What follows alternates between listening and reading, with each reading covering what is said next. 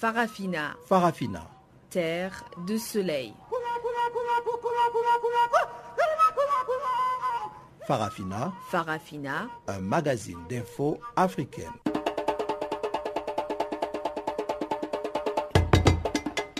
Présentation Pamela Kumba. Bonjour à tous et merci de nous rejoindre pour cette nouvelle édition de Farafina. La mise en onde est assurée par Adrienne Kenny et voici les titres. Réélection du président Georges Carlos du Cap-Vert sans grands enjeux. Et au Gabon, le Premier ministre annonce son gouvernement de 40 personnes. Nous parlerons aussi des drapeaux qui sont en berne en Éthiopie où a débuté ce lundi un deuil national de trois jours en mémoire d'au moins 50 personnes mortes la veille.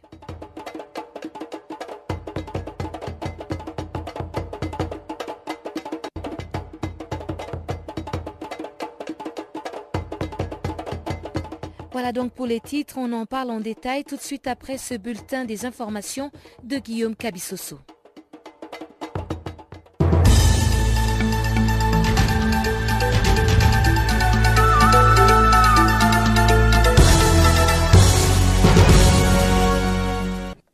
Chers auditeurs de Canal Afrique, bonjour à tous. Nous ouvrons ces bulletins d'information par les Gabon où le Premier ministre Emmanuel Issoze Ngode a publié dimanche soir la liste du nouveau gouvernement. C'est une équipe forte de 40 membres parmi lesquels figure notamment l'opposant Bruno Ben Mubanda, arrivé troisième à l'issue de la présidentielle du 27 août dernier. Ce dernier qui occupe le poste de vice-premier ministre, ministre de l'urbanisme et du logement, est l'un des rares opposants dans ces gouvernements constitués pour l'essentiel par les fidèles et souteneurs du président Ali Bongo Odimba. Malgré la volonté affichée de jouer l'ouverture, les nouveaux gouvernements gabonais ne comptent aucun ténor issu des rangs du camp Jamping qui conteste la réélection du président Ali Bongo Odimba. Autre fait remarquable, le ministère de la Défense est rattaché au secrétaire général de la présidence, un proche du chef de l'État, un gouvernement qui compte un peu plus de 30% des femmes, représentant un total de 12 postes ministériels. D'autres hommes clés restent au gouvernement, comme le porte-parole du gouvernement et ministre de la Communication, Alain-Claude Billier-Binze, reconduit, ou l'ancien ministre de l'Intérieur, Pacom Moubele Boubeya, nommé aux affaires étrangères.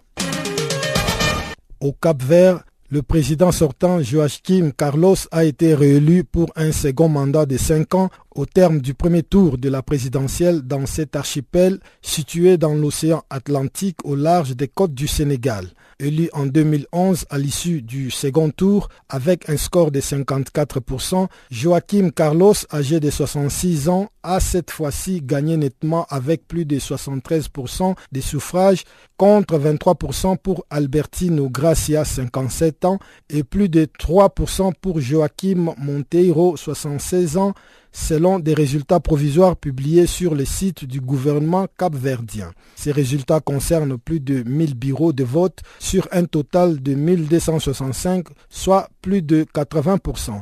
Par ailleurs, 314 000 résidents de cet archipel constitué de 10 îles et 47 000 capverdiens de l'étranger étaient concernés par ces scrutins qui au final n'ont enregistré qu'un taux de participation de 40%.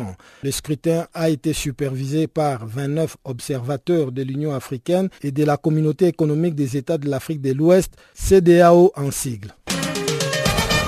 Les drapeaux sont en berne en Éthiopie où a débuté ce lundi un deuil national de trois jours en mémoire d'au moins 50 personnes mortes la veille dans une bousculade suite à des violences lors de la célébration annuelle d'Irecha dans la ville de Bishoftu au sud-est de la capitale Addis Abeba. Alors que des milliers de personnes étaient rassemblées pour le festival, la police a usé des grenades lacrymogènes et des tirs de sommation pour les disperser, provoquant un mouvement de panique dans la foule. Quant à l'opposition éthiopienne, elle évoque un bilan plus lourd, soit au moins 100 morts. Les manifestants oromo contestent la main de fer du régime qui dirige l'Éthiopie depuis 25 ans. Le pays est actuellement en proie à un mouvement de contestation anti-gouvernementale depuis une décennie. En août dernier, l'opposition avait accusé la police d'avoir abattu plus de 90 manifestants dans les régions d'Orimia et d'Amara. Un journaliste néerlandais a été tué dimanche en Libye alors qu'il couvrait les combats entre les forces du gouvernement d'union nationale GNA et l'organisation djihadiste d'État islamique à selon une source médicale. Huit soldats des forces loyalistes et au moins dix djihadistes ont été aussi tués dans ces affrontements qui ont éclaté dimanche dans ces bastions de l'État islamique que les troupes loyalistes tentent de reprendre depuis cinq mois. Samedi, les avions militaires de forces GNA ont effectué six sorties pour préparer le terrain à l'avancée des troupes vers la ville de Sirte. Les forces pro-GNA ont reconquis la majeure partie de la ville, mais les combats ont fait plus de 450 morts et quelques 2500 blessés au sein de ces forces, alors que le bilan des morts dans les rangs des combattants de l'État islamique reste pour le moment inconnu.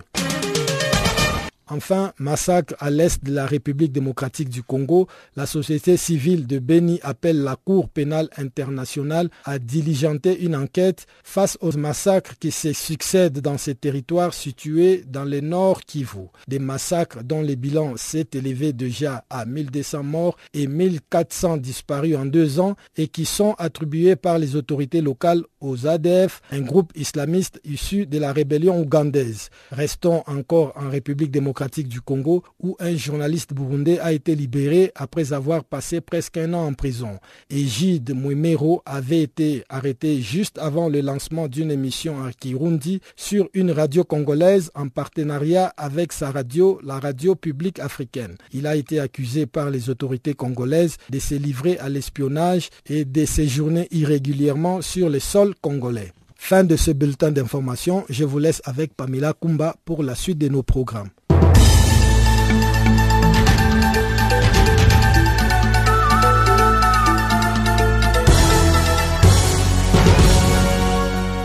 Mais tu vas où comme ça?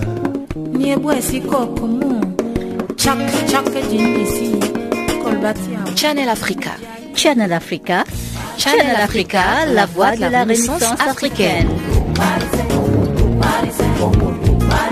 Retrouve-nous sur www.channelafrica.co.za.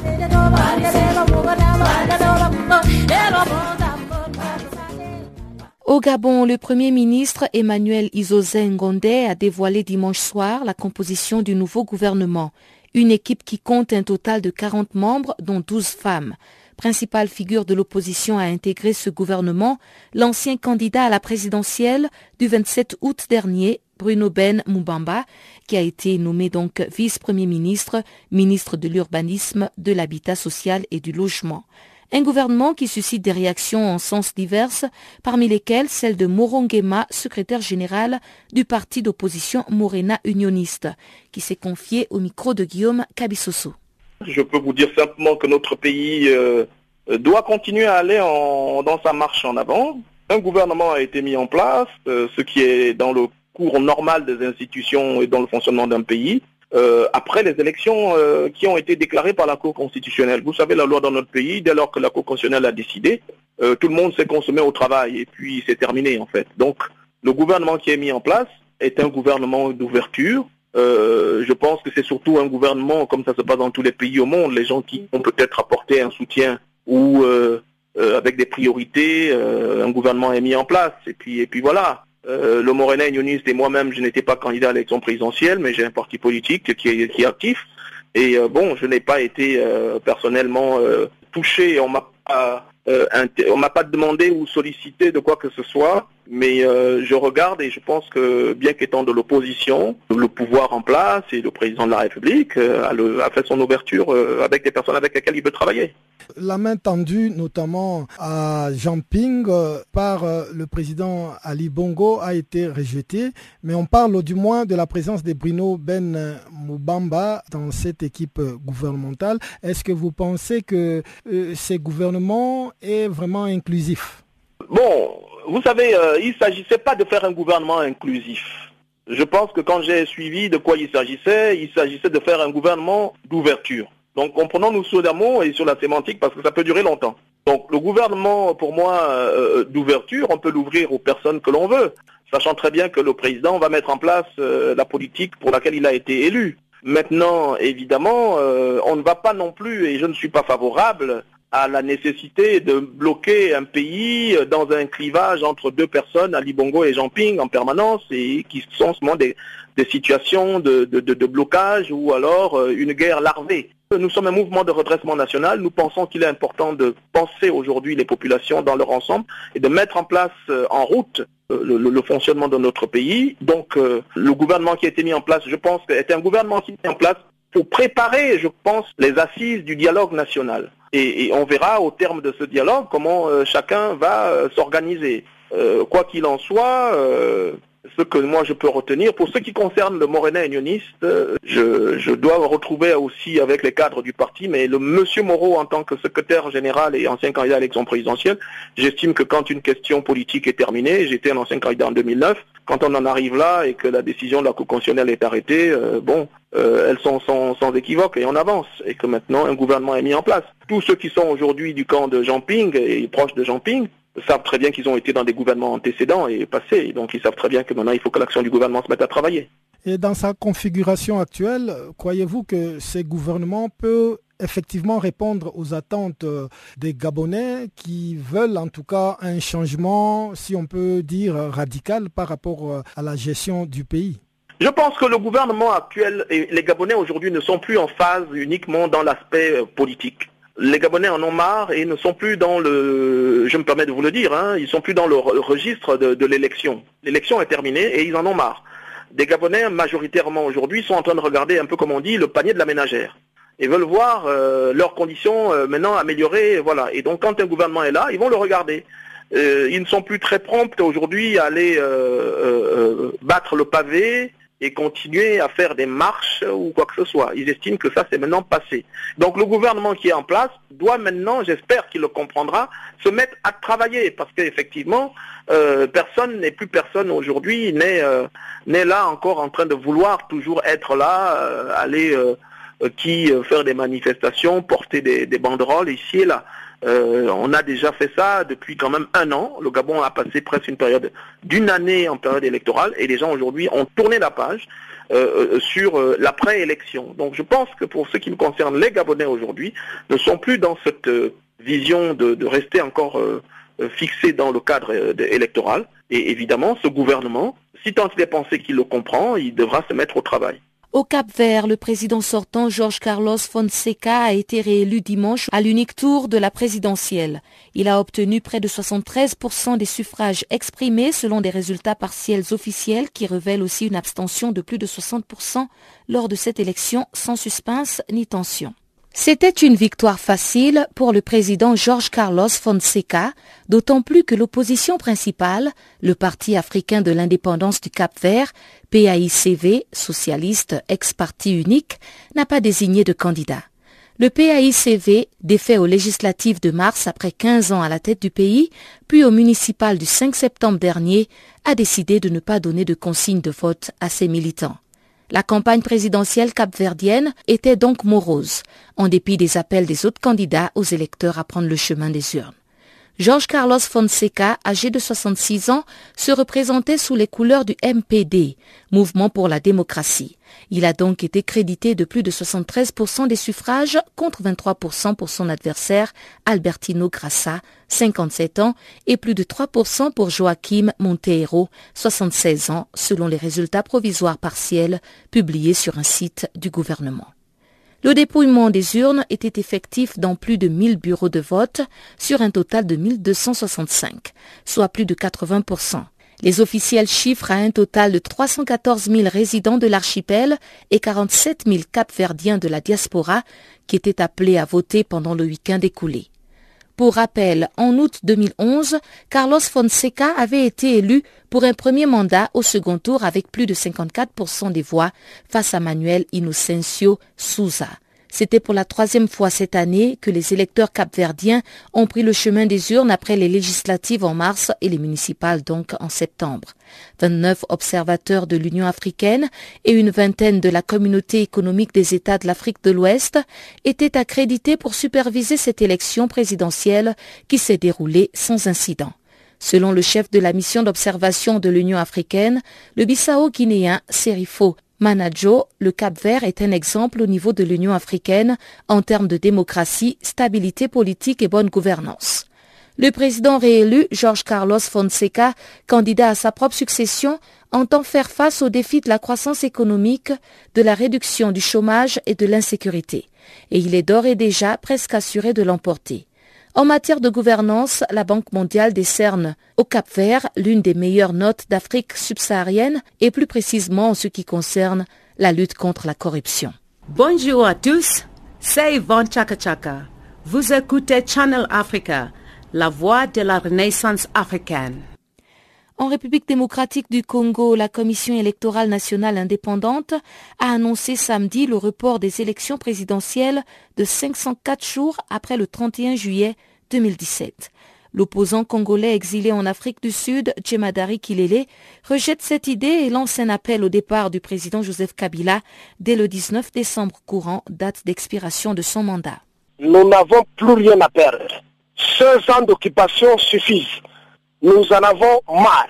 Qu'il y ait mort, qu'il y ait perte humaine, il y a toujours eu des pertes humaines au Congo et les conditions de vie déjà n'ont jamais été améliorées. Alors, à quoi sert de reculer? Nous sommes déterminés, nous, nous devons aller de l'avant pour qu'on y mette fin une fois pour toutes.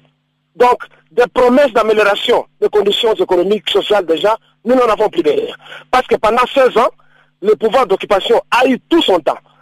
Il n'y a rien sur le terrain. S'il y avait une minime amélioration des conditions des gens, les gens ne descendraient pas dans la rue. On, ne montre pas la haine vis-à-vis de l'histoire de Jean Kabila. Notre problème, c'est la revendication de notre pays, c'est la souveraineté, et réellement ces conditions, ces conditions, euh, l'amélioration de ces conditions dont, vous parlez. Mais ça n'a jamais eu lieu. Il y a eu toujours des promesses. On a commencé, je ne sais pas, avec euh, cinq chantiers, euh, l'ère de la modernisation et de la technologie. C'est tous les jours qu'on est en train de changer de termes. Oh le dialogue, oh le forum, oh les, concertations. Nous avons marre de ces promesses. Hein? La vie, c'est une renaissance matérielle. On n'a pas besoin de la fiction religieuse pour nous dire que Jésus-Christ va rentrer, Jésus-Christ va rentrer, aujourd'hui va rentrer. Ça fait 2000 ans que les gens attendent Jésus-Christ. Ce monsieur ne revient toujours pas. Et les gens continuent à mourir. Alors, la vie politique socio-matérielle doit être une résistance et il n'y a pas de négociation là-dessus. Tout le monde veut avoir une maison. Tout le monde veut avoir une voiture. Tout le monde veut avoir une bonne santé. Tout le monde veut envoyer ses enfants à l'école. Tout le monde veut gagner de l'argent euh, de sa main, trouver de l'emploi. Mais le gouvernement en place, ce n'est pas dans son agenda. Alors à quoi ça sert de continuer euh, à avoir peur ou à reculer ou à négocier? Nous n'avons plus rien à perdre comme notre ancien président le disait, Mobutu dans notre langue, il disait Oya Koya Eya, ça signifie advienne que. Si nous devons mourir en millions, comme mais notre objectif doit être atteint, c'est de chasser ce, type-là, c'est de l'arrêter, c'est de le juger, allons de l'avant, jusqu'à ce qu'on puisse mettre fin à l'occupation et à tous leurs collaborateurs américains, français, sud-africains. Les drapeaux sont en berne en Éthiopie où a débuté ce lundi un deuil national de trois jours en mémoire d'au moins 50 personnes mortes la veille dans une bousculade suite à des violences lors de la célébration annuelle d'Irecha dans la ville Bishoftu, au sud-est d'Addis Abeba, la capitale. Un bilan très contesté par l'opposition qui parle pour sa part de plus de 100 morts. Guillaume Kabissoso s'est penché sur ce dossier.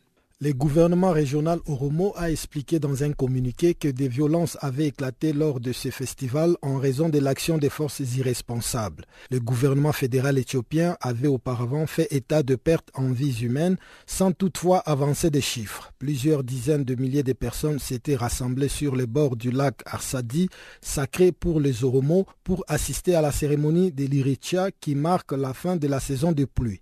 La cérémonie a dégénéré lorsque des dirigeants oromo affiliés au gouvernement ont été pris à partie par la foule qui s'est mise à lancer des pierres et des bouteilles sur les forces de sécurité, lesquelles ont riposté d'abord à coups de bâton, puis avec des gaz lacrymogènes. Des tirs de gaz lacrymogènes qui ont provoqué un mouvement de panique, causant la mort d'au moins une cinquantaine de personnes qui sont tombées les unes sur les autres dans un fossé profond de plusieurs mètres.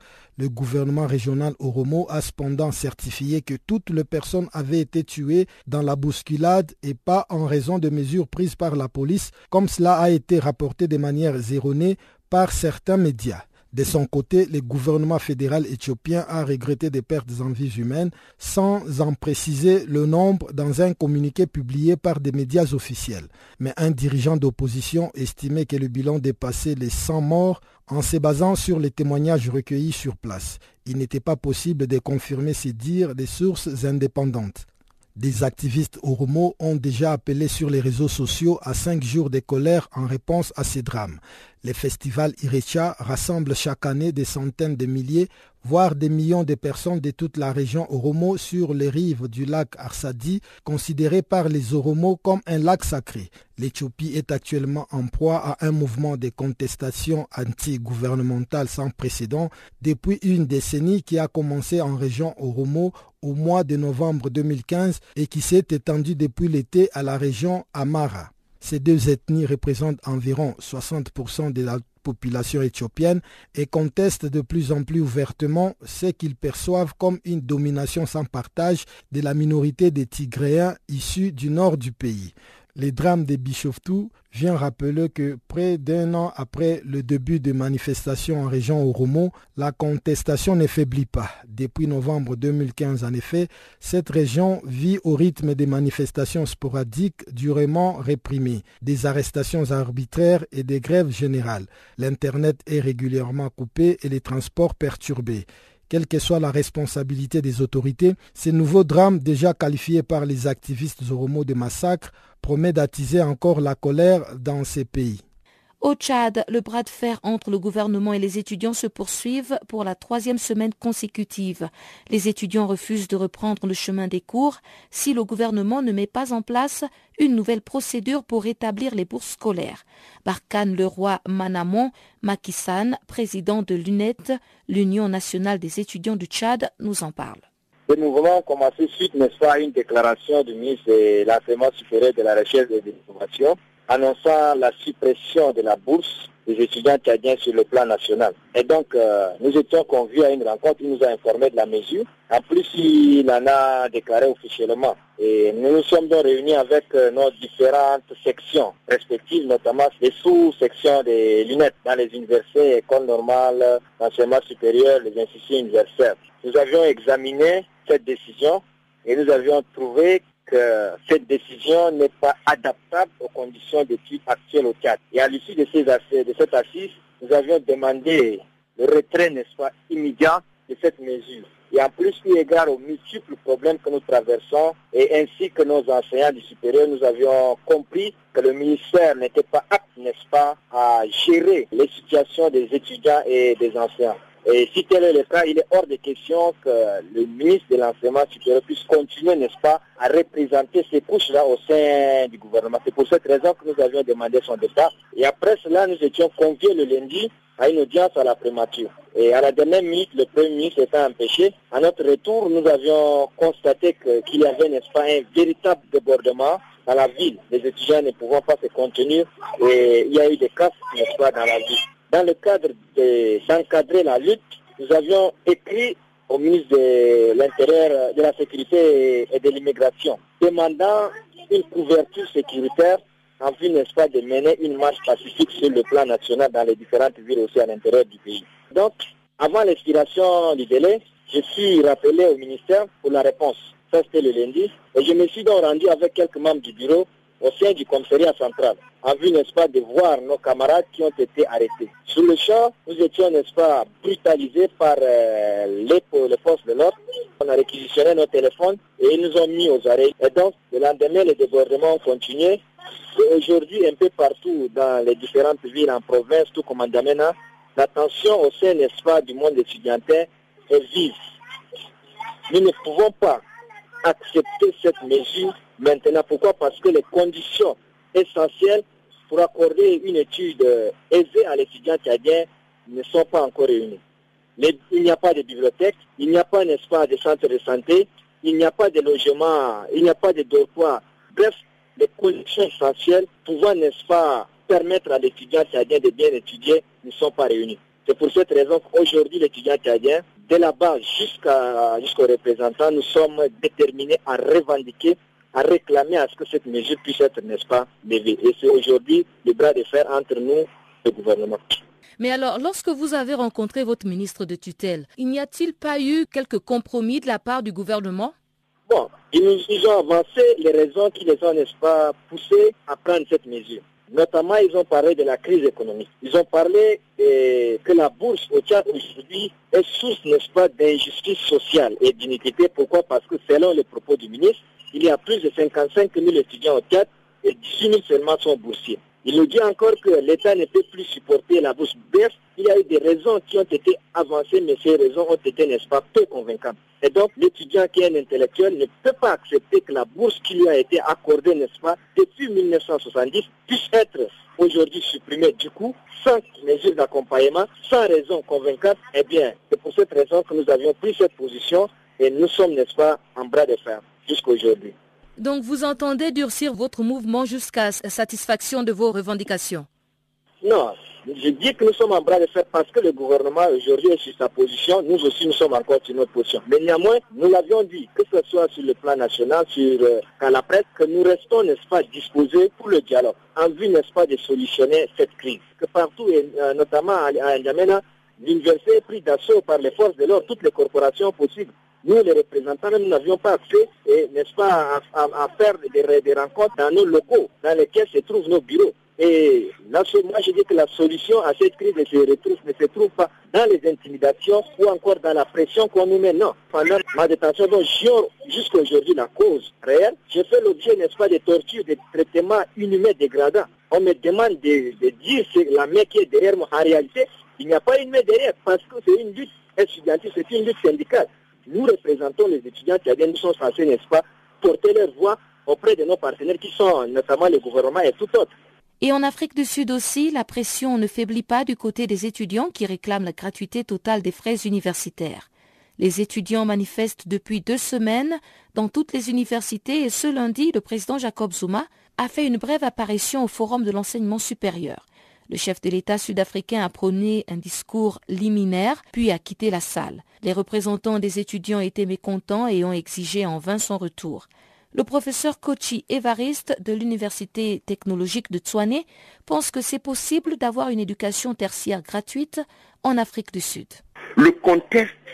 De vouloir supprimer la scolarité universitaire qui se convertit maintenant en un contexte de négociation vis-à-vis des étudiants pour un rabais de taux d'augmentation annuel, je crois que le fossé est trop grand puisqu'il ne s'agit pas de ce débat-là. S'il y a débat, le débat doit être recentré sur la négociation en fait du, du tarif général pour dire que les étudiants ne voulaient plus payer, mais si vous voulez leur offrir quelque chose, faites une diminution générale sur leur taux annuel de scolarité, au moins ils pourront le soulager et vont oublier un peu ce qu'ils ont demandé initialement, qui était complètement, qui était la suppression complète des taux de scolarité, qui était peut-être pour les autorités sud-africaines une utopie, disons un rêve par rapport à leur contexte économique. Que pensez-vous de la proposition du gouvernement? 8% euh, maximum d'augmentation de frais scolaires et prise en charge de tous les étudiants dont les familles sont euh, démunies. Alors, est-ce que ça, ça ne pourrait pas, quelque part, euh, quand même apaiser certains étudiants? Entre ce que l'on dit et ce que l'on fait, il y a un très grand fossé. Quand on dit que les étudiants qui ont des parents pauvres seront exonérés on va leur donner des subventions afin de combler une grande partie de leur scolarité. Ça, c'est une promesse. Mais quand tu as dit qu'il va avoir une augmentation de plus de 8%, c'est une réalité. Donc, entre la promesse et la réalité, je crois que la réalité est en train de l'emporter sur la promesse. Puisque avant même qu'on ne, ne parle d'exonération sur les taux pour les parents pauvres, pour les étudiants aux parents pauvres, je crois qu'il faut d'abord passer par les 8%. C'est par rapport aux 8% qu'il va avoir diminution, il va avoir, disons, exonération sur leur, sur leurs tarifs scolaires. Donc, ce qu'il voit, c'est l'augmentation d'abord, pas l'exonération. Quand l'année va commencer, on va dire à tel étudiant, toi, tu dois payer, par exemple, 60 000 rennes, comme il est le cas à Pretoria University ou bien à Wits, toi, tu vas payer 60 000 rennes. C'est par rapport à 60 000 rennes qu'il va avoir exonération. Mais quand il n'y a pas, d'augmentation. Et quand on dit qu'on va donner des subventions à ces étudiants-là pour que leur taux de scolarité diminue, je crois qu'il y a une très grande marge. Tu ne peux pas en même temps fixer un taux d'augmentation et en même temps dire que non, j'ai fixé le taux d'augmentation, mais euh, disons avant que l'année ne finisse, vous allez voir qu'il y aura un rabais sur la majorité de la scolarité des étudiants. Qui, pour qui il y aura rabais? Pour qui il y aura augmentation? C'est toute une confusion, c'est un discours politique creux. Il n'y a que les politiciens seuls qui peuvent comprendre ça. Sinon, si cela est possible, s'il y a la scolarité qui est annulée dans nos pays, dans nos pays pauvres comme le Gabon, comme la Côte d'Ivoire, nous avons des universités d'État. Par rapport à une Afrique du Sud qui est très riche, je ne vois pas l'impossibilité de l'application de la demande ou de la requête formulée par les étudiants. Je crois que l'Afrique du Sud en a les moyens. Donc, euh, je ne pense pas qu'une scolarité du genre par rapport à une Afrique du Sud qui est très riche, qui est la première puissance économique d'Afrique, puisse reculer devant en fait une revendication par rapport à la scolarité des étudiants. Ce n'est pas possible que le gouvernement se ressaisisse. Alors, et pour les étudiants qui ont décidé de boycotter les cours, est-ce que euh, on peut dire qu'on s'achemine vers une année blanche pour eux, ou bien il y aura encore des négociations qui pourront euh, aboutir à quelque chose de positif? D'accord pour l'année blanche, par rapport à mon statut d'enseignant qui a été quand même dans l'enseignement pendant 20 ans, que ce soit dans mon pays comme ici à l'étranger, il n'y a qu'un seul mois à couvrir au niveau du programme académique. L'année blanche n'est même plus à l'ordre du jour. Quel que soit le temps qu'on va perdre, une fois que les gens se seraient entendus, ce sera une couverture d'un seul mois et les examens commencent. Mais les étudiants se sont dit quelque part que c'est l'opportunité pour eux de faire du bruit, le maximum du bruit par rapport à cette étape cruciale de l'année, afin que les autorités puissent les écouter. Parce que s'ils commencent à faire du bruit en début d'année, les autorités diront qu'ils ont assez de temps, ils vont faire ce qu'ils veulent. Donc maintenant où les parents savent que les enfants vont aller écrire, vont aller composer, je crois que c'est cette période-là qui sera quand même comme un moyen, un moyen euh, de pression pour eux, que ce soit pour les parents, que ce soit pour les autorités. Je crois que c'est le meilleur moment que les, étudiants pouvaient choisir pour pouvoir faire leur, leur revendication. Africa, oh, yeah. Africa, oh, Africa, Africa, Africa, Africa. Je m'appelle Salif Keita. Vous écoutez Channel Africa, la voix de la renaissance africaine. Et sans plus tarder, voici le bulletin des actualités économiques du jour, apprêté et présenté par Chanceline Louraquois.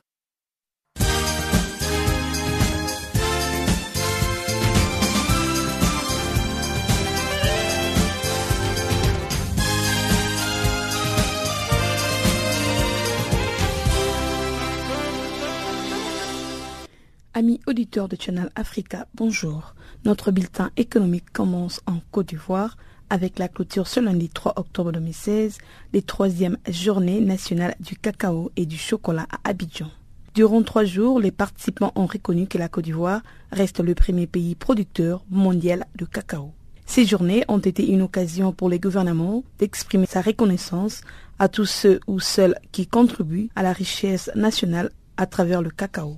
Par cette occasion, le ministre de l'Agriculture et du Développement rural, Mamadou Sangafoa Koulibaly, a annoncé la création d'une université régionale dédiée au cacao et au chocolat. L'université régionale de cacao et du chocolat en Côte d'Ivoire ambitionne d'être, selon le ministre Mamadou, un centre d'excellence pour l'Afrique reposant sur une étroite association entre la recherche et l'innovation ainsi que la production, la commercialisation, les secteurs privés, agroalimentaires et financiers, avec un règlement intégrant l'Afrique de l'Ouest et du Centre. Par la même occasion, le président du syndicat du chocolat, Patrick Poirier, a indiqué que le 90% du chocolat fabriqué en France provient du cacao de la Côte d'Ivoire. Pour Patrick Poirier, les chocolats ivoiriens se distinguent à travers le monde de par son goût. Il a profité de cette occasion pour présenter la plaque du label du cacao ivoirien au Premier ministre Daniel Cablin du Cannes, parrain de cette troisième journée nationale du cacao et du chocolat. Le Premier ministre Daniel Cannes a quant à lui salué les courages des planteurs qui ont permis à la Côte d'Ivoire d'être le premier producteur mondial. Le vœu de Daniel Cablon Cannes est que le taux des transformations estimé à 33% passe à 55% d'ici 2020. À noter qu'en Côte d'Ivoire, la filière café-cacao a connu une réforme et les fruits de cette réforme ont commencé à se faire sentir, mais deux défis restent toujours à relever. Restons toujours en Côte d'Ivoire, ces pays qui souhaitent vendre ses parts dans la filiale du groupe agroalimentaire ivoirien a désigné les week-ends une banque d'affaires et d'intermédiation boursière des Bank of Africa pour mener à bien l'offre publique des ventes. Cette introduction en bourse débutera le 5 octobre prochain via une offre publique de ventes qui concernera 1,12 million d'actions. Le schéma arrêté permet d'introduire 18% des parts de l'État en offre publique des ventes et 5% restant au personnel.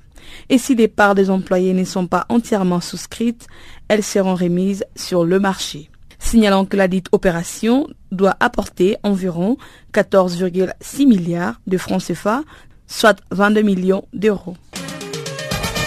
Le gouvernement nigérien a annoncé le week-end le lancement des Niger Telecom. Le Niger s'apprête à fusionner ces deux principales compagnies nationales des télécommunications, Sonitel et, et Sahelcom.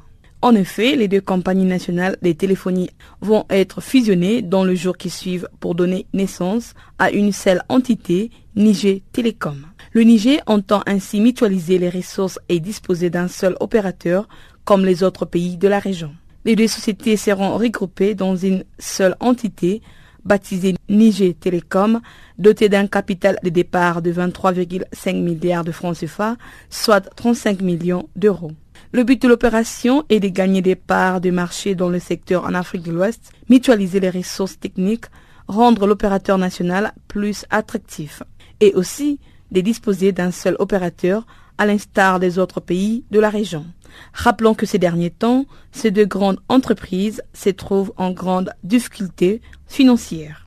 Pour rappel, la société sahélienne des communications, Celcom et Mobile Internet et la société nigérienne des télécommunications Sonitel Fixe et Internet avait été nationalisée en 2012. Cette dernière détient un quasi-monopole de fait sur la téléphone fixe avec 155 490 abonnés, soit 99,77% des parts de marché fin 2014. Les deux opérateurs ont été dans le rouge de 2010 à 2015 avec un résultat net négatif d'environ moins de 2,5 milliards de francs CFA chacun en 2013.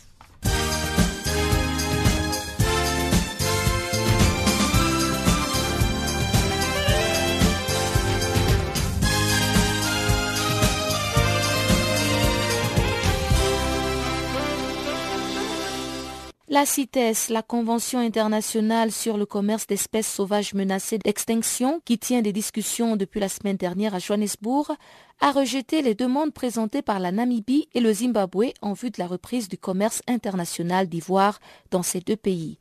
Charlotte Natt, présidente de l'organisation Robin des Bois, explique que la CITES ne veut pas prendre des risques c'est le risque qui a été pris à deux reprises en, 1997 et en 2006, parce que la CITES a autorisé des ventes euh, d'ivoire en disant voilà, ça va faire de l'argent et, cet argent permettra de, protéger les éléphants. Bon, déjà, il faut savoir que l'argent, il va très rarement pour la protection des éléphants à la fin et qu'il y a quand même beaucoup de fuites dans le tuyau pour rester euh, poli, euh, c'est-à-dire qu'il y a beaucoup de corruption et de d'argent qui finalement disparaît dans la nature.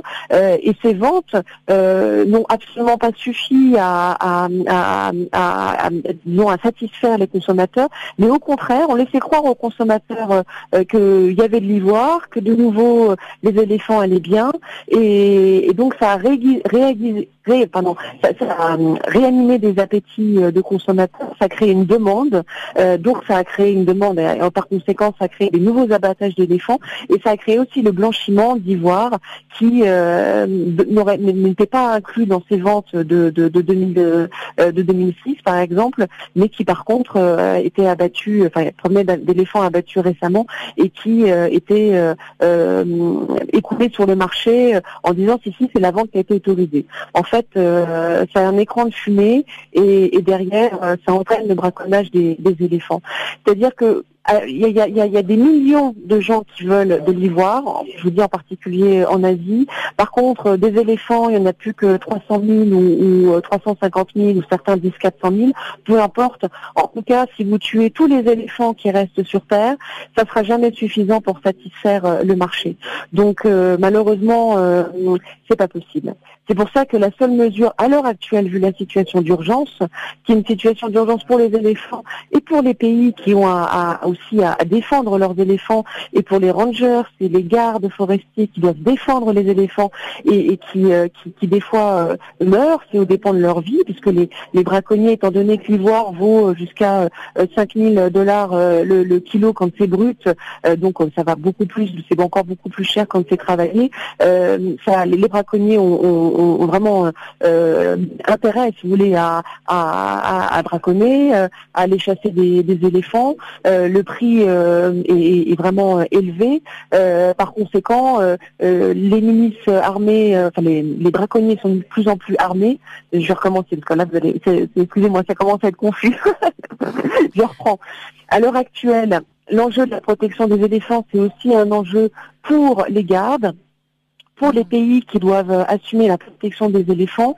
Et euh, étant donné que l'ivoire vaut extrêmement cher, il y a de plus en plus d'appétits qui sont euh, de braconniers qui, et de réseaux mafieux qui essayent d'obtenir illégalement de l'ivoire. Donc vous avez des braconniers qui sont de plus en plus lourdement armés et ça pose des problèmes de sécurité avec notamment des gardes qui sont assassinés par, par les braconniers qui n'hésitent plus à, tirer sur, sur les protecteurs des éléphants. Mhm. Et les différents gouvernements locaux euh, avec lesquels vous avez peut-être eu l'occasion de, travailler ou bien d'échanger, est-ce qu'ils mettent un fonds euh, afin de pouvoir mieux équiper leurs gardes euh, forestiers? Oui, il y a des efforts qui sont faits, mais on voit des grandes disparités suivant les pays à travers le monde. Enfin, à travers le monde, euh, que ce soit en Afrique ou, en Asie, il y a des grandes disparités suivant les pays. Euh, euh, et, malheureusement, les braconniers ont beaucoup plus de moyens parce qu'ils sont entraînés et financés par, par des mafias, donc ils sont beaucoup mieux équipés. Euh, ils ont des armes qui sont beaucoup plus euh, modernes. Euh, donc c'est une espèce de course contre la montre. Il y a des pays où les, les, les, les, rangers sont bien entraînés, sont bien équipés et, peuvent intervenir rapidement, y compris avec des hélicoptères par exemple.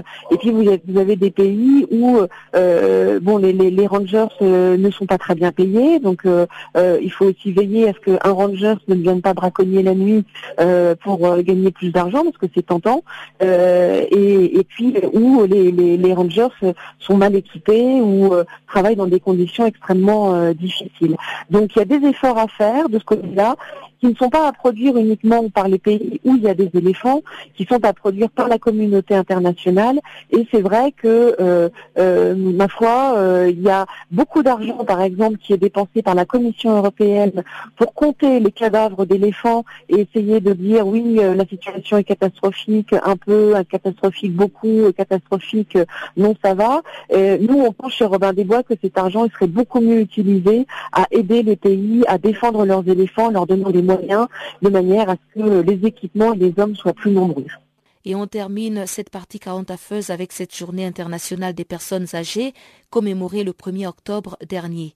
L'OMS a pris position contre l'agisme. 60% des personnes interrogées dans le cadre de l'enquête World Values Survey estiment que les personnes âgées ne sont pas respectées.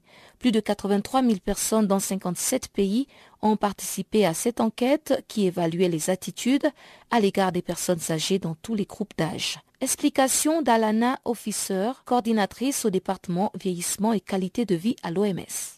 Il y a deux choses. Hein. Une chose, c'est en fait une analyse qui vient d'être faite par l'OMS montre très clairement en fait que les attitudes négatives à l'égard du vieillissement et des personnes âgées sont très courantes. Donc on voit qu'en fait euh, dans le monde on a regardé en fait dans 57 pays et on trouve qu'il y a 60% des personnes en fait qui pensent que les personnes âgées aujourd'hui sont pas très respectées. Et on sait qu'en fait, les attitudes négatives fait en sorte que si on a une attitude négative au niveau du vieillissement, ça peut avoir un énorme impact en fait au niveau de notre santé. A un impact en fait au niveau de nos capacités physiques et mentaux, mais aussi en fait ça peut avoir un impact négatif si on est handicapé en fait et dans la réadaptation, le recouvrement en fait du fonction en fait après un handicap, mais aussi que ça coupe la vie. Donc les recherches en fait qui étaient faites aux États-Unis montrent très clairement que si on a des attitudes négatives au niveau vieillissement, on perd grosso modo 7,5 ans de nos vies. Et quelles sont justement ces attitudes négatives que les personnes âgées ressentent? Soit les attitudes comme euh, on pense que les personnes âgées y contribuent plus, qui sont en mauvaise santé, qui sont dépendantes qui n'ajoutent pas une valeur à notre société. Alors on parle justement de le vieillissement et la santé. Donc euh, que faut-il faire? Est-ce au niveau de chaque personne âgée qui doit être plus impliquée dans la société ou la position de la société qui doit avoir un autre regard? Donc qu'est-ce qu'il faut faire exactement? Je pense qu'il y a deux Il faut que nous, chacun de nous, en fait, en prenant en compte nos attitudes sur le vieillissement parce que c'est nos attitudes propres, en fait, qui peuvent avoir un impact sur notre propre santé. Donc, ça, c'est une première étape. Mais aussi qu'il faut qu'on travaille en fait au niveau société en général. Donc ça veut dire en fait de, changer en fait la représentation en fait des personnes âgées au niveau de notre société. Et ça peut être fait au niveau média, au niveau télévision, au niveau euh, média social, qui a un énorme impact en fait euh, sur la représentation des personnes âgées en fait au niveau de notre société. Oui, parce que souvent on parle beaucoup des jeunes et comment les jeunes euh, sont impliqués dans la société, alors que les personnes âgées tout de suite on dit elles ont moins de capacité. Donc euh, est-ce que c'est aussi au niveau de la perception des personnes âgées qu'il faut changer? Oui, bien sûr. Et je pense que les, les choses qui est assez difficile en fait pour les personnes qui sont âgées aujourd'hui, c'est en fait qu'ils ont subi euh, pendant toute leur vie, on fait les attitudes assez négatives au niveau du vieillissement, mais on, sait aussi au niveau recherche que les attitudes peuvent changer et c'est aussi pour les personnes qui sont âgées. Donc, il faut vraiment que chacun de nous si on est jeune ou si on est actuellement euh, considéré peut-être comme une personne âgée, il faut qu'on prenne en compte nos propres attitudes et s'ils sont négatives, il faut voir en fait euh, s'ils ont vraiment basé sur les données les recherches qui est courant parce que on sait aujourd'hui que les personnes âgées ils contribuent énormément à la société et que les coûts en fait liés au niveau personnes âgées n'est pas aussi important que les contributions qu'ils font. Oui, souvent c'est reconnu, il y a eu des études que l'implication des personnes âgées dans, dans le milieu du travail apporte une certaine stabilité ou deviennent des, un peu des mentors. Donc, euh, l'apport que ces personnes âgées ont est très important, n'est-ce pas? Exact. Et je pense que c'est un exemple, en fait. Donc, aujourd'hui, on parle de l'agisme. Mm. Et euh, un type de agisme, c'est en fait les institutions, les lois, les règles, en fait, qui sont basées seulement sur l'âge. Et euh, comme les retraites qui est désigné un jour euh, précis, euh, un anniversaire. Parce qu'on sait en fait que c'est pas vraiment l'âge en fait qui décide si cette personne peut bien contribuer ou pas. Souvent, quelqu'un peut-être est passé trop longtemps dans un poste, mais que l'âge n'est pas quelque chose euh, qui définit en fait les, les compétences ni les contributions que quelqu'un peut faire. Et on retrouve encore une fois Chanceline Louraquois pour le bulletin des sports.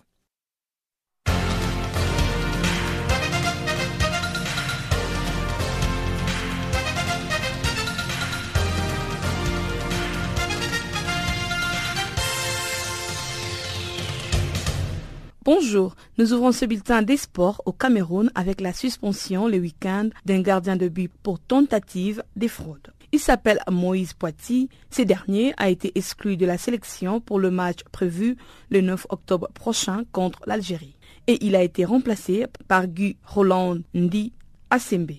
La rencontre compte pour la première journée des éliminatoires du Mondial 2018 qui se joue en Russie. Ces footballeurs camerounais est soupçonné d'avoir voulu se faire établir un passeport avec des données personnelles différentes de celles fournies aux officiels.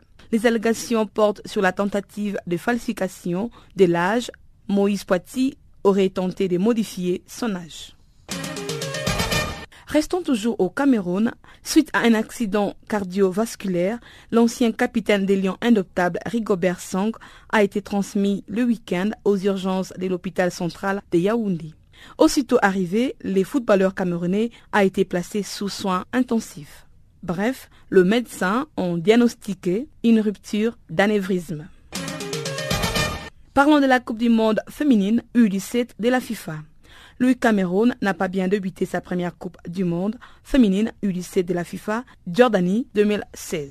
Pour leur premier match, les Lions indoptables ont été battus les week-ends 3 buts à 2 par les Canucks du Canada.